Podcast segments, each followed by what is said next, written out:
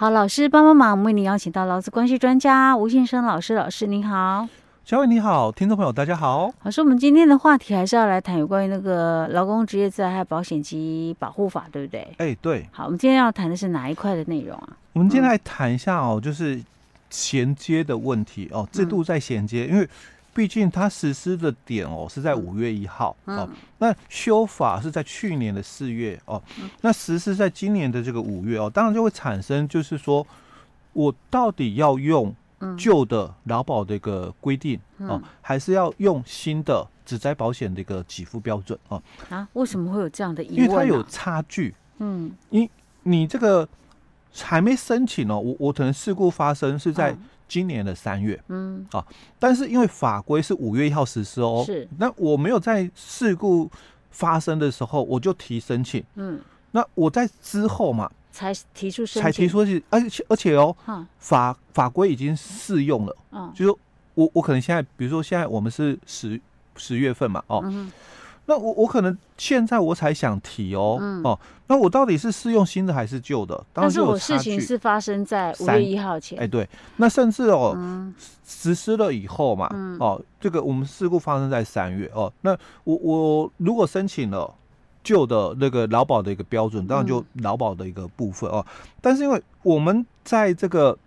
新的那个职灾保险里面哦，嗯、它有一个规定哦，就是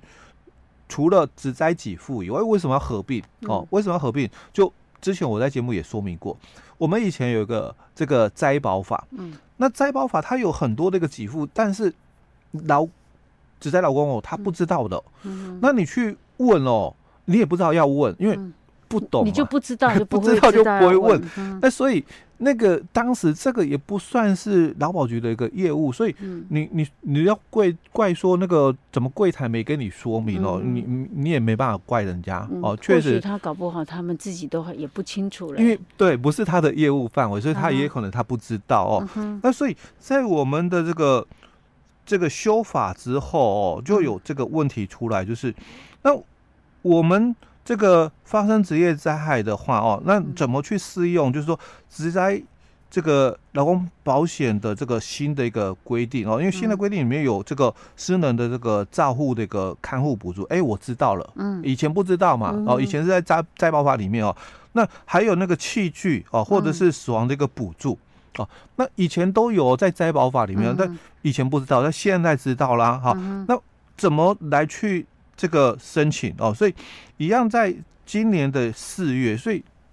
他就解释，因为五月一号实施了哦，四、哦、月份他就有一个解释函了哦，哎，是有人去问，啊，有人去问，对，那不是四月一号就有解释函了哦，嗯、那因为新法要实施了哦，所以他后来哦，他解释令也有出来了哦，嗯、所以他就提到是这个他是回复人家来问的哦，四月份哦，那人家来问哦，那。他劳保局就回复他哦，所以他说在灾保法里面哦，八十条的这个第二款里面有提到哦，那被保险人因为这个职业伤病哦，有下列的情形之一的话，可以来向劳保局哦申请哦照护补助哦。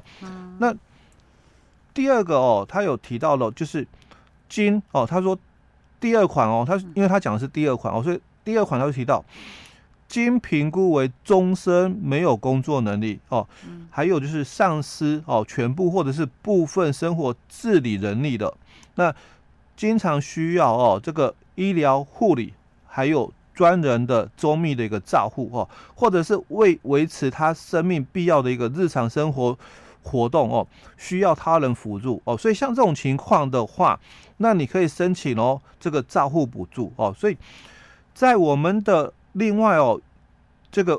五一实施以后，我们就有一个哦，因为陆陆续续相关执法，我讲本来执法很多，陆陆续续出来哦。那其中的一个执法里面就提到是这个职业灾害劳工申请器具照护失能及死亡补助的办法哦。那在这个办法的第七条有提到哦，就是说这个被保险人哦，经领了这个职灾保险里面的四十三条。的这个失能给付哦，那他的失能的程度如果符合哦这个劳保失能给付标准哦，第三条所附的这个第一级或第二级的一个情形，那基本上第一级或第二级的情形大概在只只灾的一个认定里面啊，就是完全失能哦。好，所以你如果领的是完全失能，那就代表说你是符合在劳保的那个等级里面是第一级或第二级的一个情形的话哦，那而且哦哦，你的失能一个状态哦是有终身哦没有工作能力的哦，那你就可以来申请这个照护补助哦。所以他又提到了，就我们的这个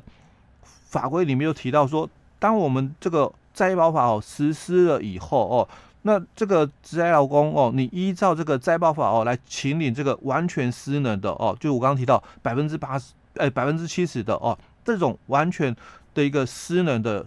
部分哦，那你也可以依照啊这个灾保法里面的第八十条的第二款哦，跟刚我们讲的这个职灾劳工哦申请这个器具照护失能及死亡补助办法里面的第七条来申请哦这个失能的这个照护补助哦，那只是说哦很多人不知道，而且他也讲，其实灾保法里面哦一百零三条跟一百零四条都有提到，你要选择哦这个新法还是旧法，它都有规定的哦，所以我们接着哦我们再来看就是。法规里面它到底在讲什么哦？嗯，其实，在我们的这个只在保险里面哦，刚刚提到就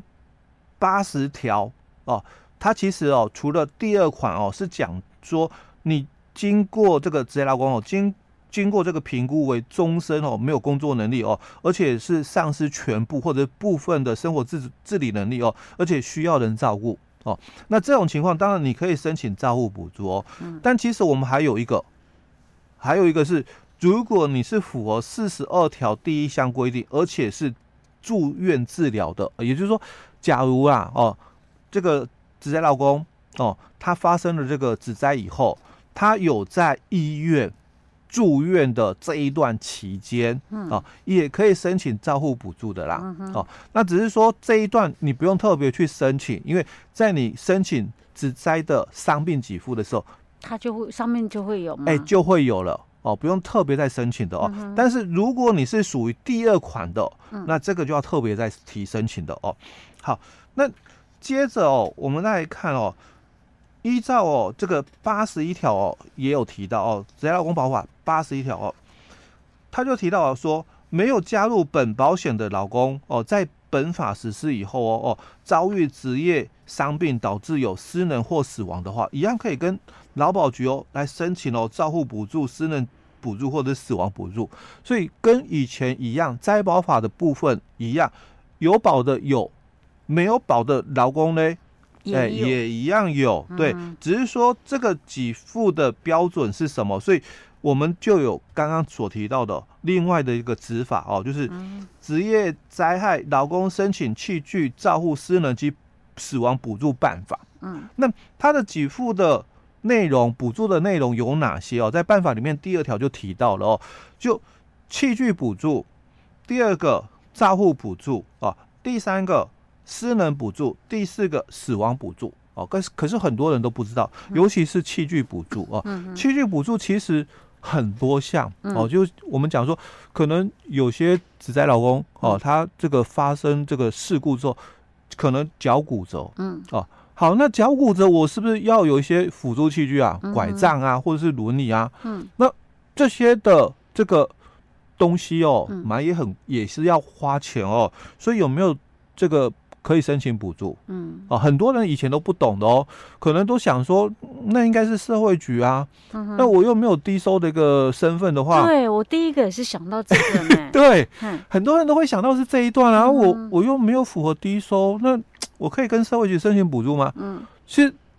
以前的摘保法就有，嗯，但是因为很多人一直不懂，对，我们就一直认为说这种好像是感觉上就是你必须要是那种符合中低啊低收才有，对。哦，所以没有想到我们一般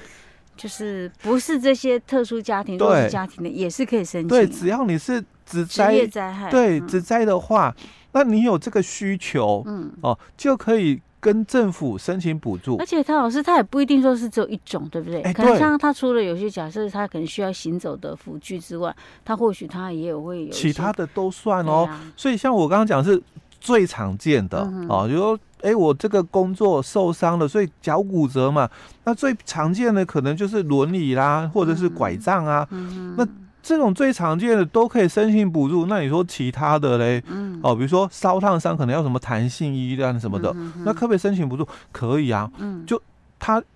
有很多的哦，那你上网去查哦就有哦。那它只是说可能有限制哦，你一年可能只能买几种的这个器具补助哦。那额额度啦，嗯，也有一个限制，是。啊，一年大概四种的器具补助哦，那一年的金额限制啊六万块哦，但不是说你你今年这个。补助了之后，明年就不能够再补助。如果有需要的时候，嗯、是因为像有些人他可能需求比较多啊，今年没办法，我可能可以明年再申请其他项目。哎，对，或者是可能依据就是说情形不一样、嗯、哦，像可能你你可能刚受伤的时候，嗯、你可能是需要轮椅的，嗯、可是。过了一阵子之后，你你可以慢慢，就是说，不是在需要轮椅的时候，你可能需要的是其他的辅助嘛。嗯。那所以次年的时候哦，嗯，我可以再提申请。嗯。哦，一样可以提申请的哦。哦，所以他说每年哦，就是都一样额的额度哦，那一样的这个补助的一个限制都一样，就四种的这个器具哦，让你去申请，那额度都是一样哦，一年就是六万块。